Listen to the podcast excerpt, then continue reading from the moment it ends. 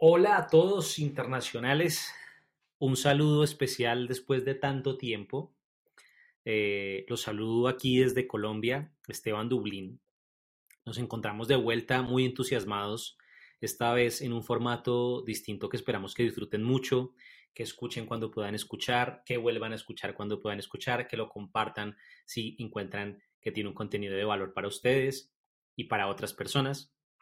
Este es básicamente nuestro primer piloto en formato podcast eh, al que hemos llamado el sonido de lo breve. Eh, en este capítulo tenemos varias sorpresas para ustedes. Tenemos algunos invitados, cosa que no será reiterativa eh, mientras precisamos el contenido que queremos ofrecerles. Y para darle una voz a este contenido, a este podcast cero, me doy la licencia de llamarlo así, el podcast cero, hemos preparado un especial relacionado con el género del terror.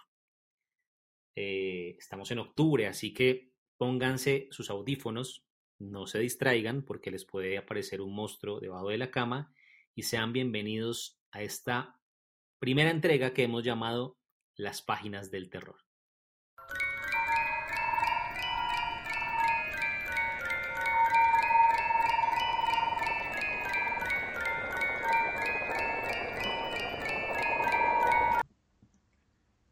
Monstruos no existen, por Alejandro Antiboglio. Mi hijo me llama desde su cuarto. Otra vez ha creído ver monstruos en el armario. Le digo que se quede tranquilo, que no existen los monstruos. Para demostrárselo abro el armario y le señalo que solo hay ropa y cosas amontonadas. Él me pide si puedo revisar debajo de la cama. Me tiro al piso y levanto las frazadas. Nada. Mi hijo me sonríe como todas las noches. Le doy un beso y le digo que se duerma, que yo debo seguir preparando la comida para mañana. Regreso al baño. Casi todo el cadáver del oficinista que maté durante el día ya está cortado y separado en tuppers con sus respectivas etiquetas.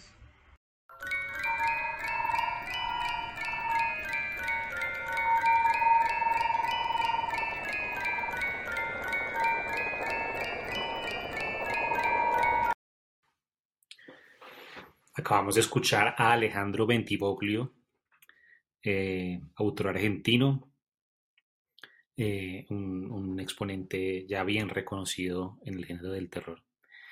Em, muchas gracias Alejandro por tu aporte, por tu contribución. Ahora, más adelante, escucharemos una reflexión que tiene en relación al género.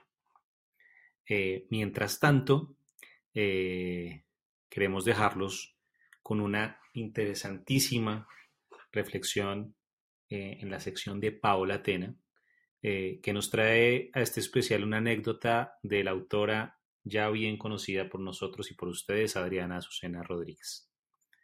Adelante, Paola. Hola amigas y amigos de la Internacional Microcuentista, la Inter. ¿Ustedes se han preguntado por qué nos gustan tanto las historias de terror? ¿Por qué sentimos ese placercillo malsano cuando estando en el sillón o en la cama, arrebujados hasta la nariz con una manta, leemos sobre vampiros, brujas, zombies o asesinos en serie? ¿Qué es eso que nos fascina de las historias sobrenaturales? Dicen algunas teorías psicológicas que experimentar miedo sin estar expuestos a un peligro real funciona como una especie de catarsis para purgar los peligros reales. Y otras aducen el terror como una forma de autoexploración y conocimiento de nosotros mismos. Y para ejemplificar este postulado nos viene como anillo al dedo la experiencia de la escritora mexicana Adriana Azucena Rodríguez. Ella nos cuenta que hace cuatro o cinco años, después de haber concluido la publicación de algunos proyectos, sintió una especie de vacío literario que ya no tenía más que contar y lo cual le causó gran angustia debido a que, según sus propias palabras, el acto escritural es fundamental en su vida. Esta angustia la llevó a explorar diversas formas de conjurar el bloqueo de escritora, y uno de los más efectivos fue crearse un método bien estructurado para favorecer el trabajo diario, a saber, escribir todos los días con un horario fijo, darse la oportunidad de leer lo que quisiera, no lo que tuviera que leer, y con la única premisa de que todos sus textos giraran sobre el tema del terror o el miedo, como lo llama ella, sin detenerse en la longitud de los mismos ni el formato en el que se manifestaran, nunca mejor dicho. Es así como se conformó un bello catálogo de monstruos y reflexiones de la tarea de escribir, mirada como si fuera realmente una criatura terrorífica que no se deja dominar. Esta suerte de catarsis tuvo sus frutos y se publicó en el libro Y si todos somos monstruos, editado por Norestación. Esta historia de la hoja en blanco, como si fuera un fantasma que aparece ante nosotros y nos aterroriza, para finalmente ser vencido por la razón, me lleva a plantear una pregunta. ¿Son los monstruos ficticios un buen medio para exorcizar los monstruos cotidianos que son más reales y enquistados y existen en nuestra vida diaria? Les traigo un texto del libro que se llama Demografía. No es que los fantasmas prefieran los castillos o los hoteles y mansiones antiguas. No es que desprecien los departamentos en conjuntos habitacionales. Es solo que en estos sitios tan concurridos nadie los nota. Entre 160 habitantes por edificio, ¿quién se fija en la mirada triste del niño afuera de un departamento cuyos habitantes nunca conocemos? ¿Quién se ocupa del ruido de canicas rodantes, un juguete que ya nadie compra desde hace décadas con la llegada de los juegos de video? No hay oído que alcance a escuchar sus débiles lamentos a causa de las fiestas que se prolongan más allá de las tres de la madrugada. Y para terminar con esta cápsula les voy a leer un texto que habla muy bien sobre este miedo a escribir, o más bien, como lo dice el título, el miedo a no escribir. El miedo más atroz que cualquier línea, la anterior, la siguiente, sea la última línea que escribes en la vida. Y no es exclusivamente temor a la muerte, sino temor a la muerte de tu escritura. El miedo a dejar de escribir sería como el miedo a los fantasmas. Uno sabe que no existen, pero de todas formas uno no se atreve a apagar la luz y no lo cuenta a nadie.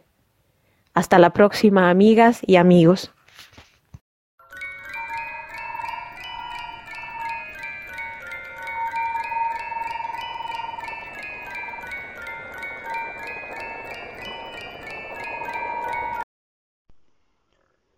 Los fantasmas de Ana María Shua.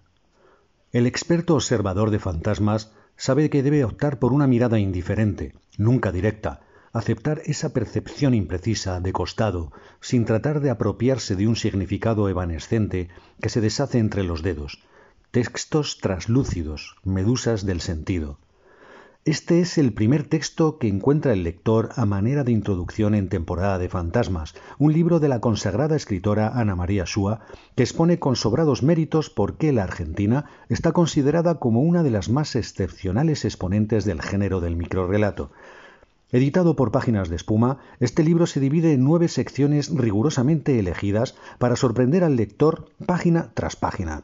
En pareja, la primera de ellas relacionada con microrelatos acerca del amor, la fidelidad y las curiosidades de la vida en pareja, misterios de la ficción, capítulo dedicado a la intertextualidad, de la vida real, micros referidos a la cotidianidad, escritos bajo la lupa de la literatura.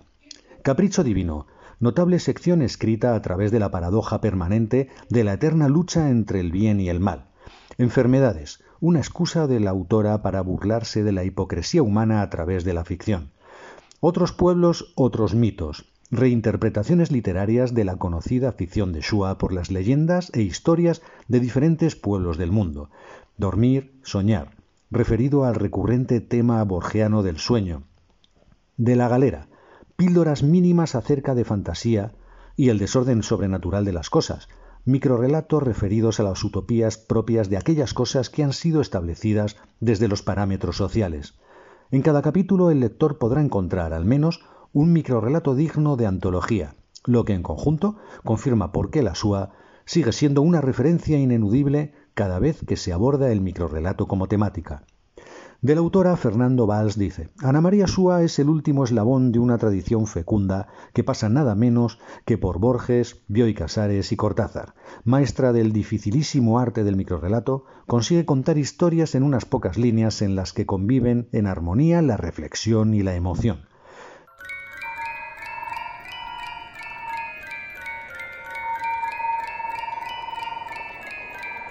Bueno, acabamos de escuchar a Mano Espada, amigo de esta casa, que con su ya acostumbrada generosidad nos ha regalado su voz para leerles este artículo que publicamos ya en nuestro extinto blog, autoría de este servidor, hace ya cerca de seis años.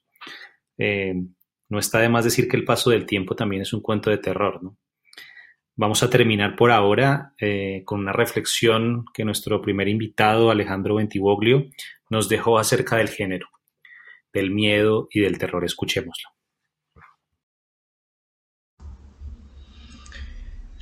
Si pienso en, el terror a la hora de escribir yo mis microficciones, creo que en realidad la microficción no es muy para el, terror en sí, porque el terror requiere de, de un cierto espacio, de un, desarrollo, es decir, crear una atmósfera, como decía Lovecraft. Lo que se puede hacer en, en microficción me parece que es más la literatura fantástica o el horror.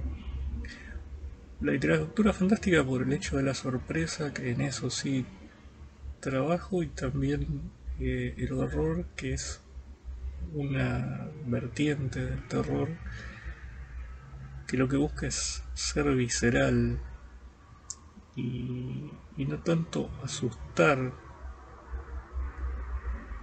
Eh, entonces yo quizás apunto más a lo cuando quiero hacer algo relacionado con el terror, en realidad voy hacia el lado del horror que es lo visceral porque también es como una visión de mundo, como una forma de explorar las ideas que uno tiene acerca del mundo, este, que a veces se puede mezclar con cosas policiales o crímenes o demás, pero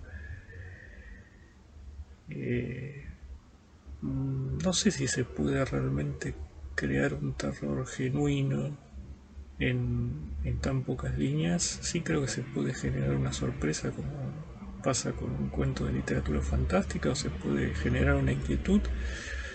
Bueno, se puede generar eso, horror, algo visceral que, que queda, queda en la mente.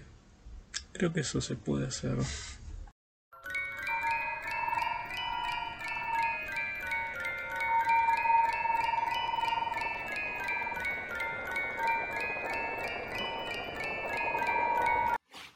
Muy bien, pues con eso terminamos esta entrega cero de la Internacional Microcuentista que hemos llamado El Sonido de lo Breve.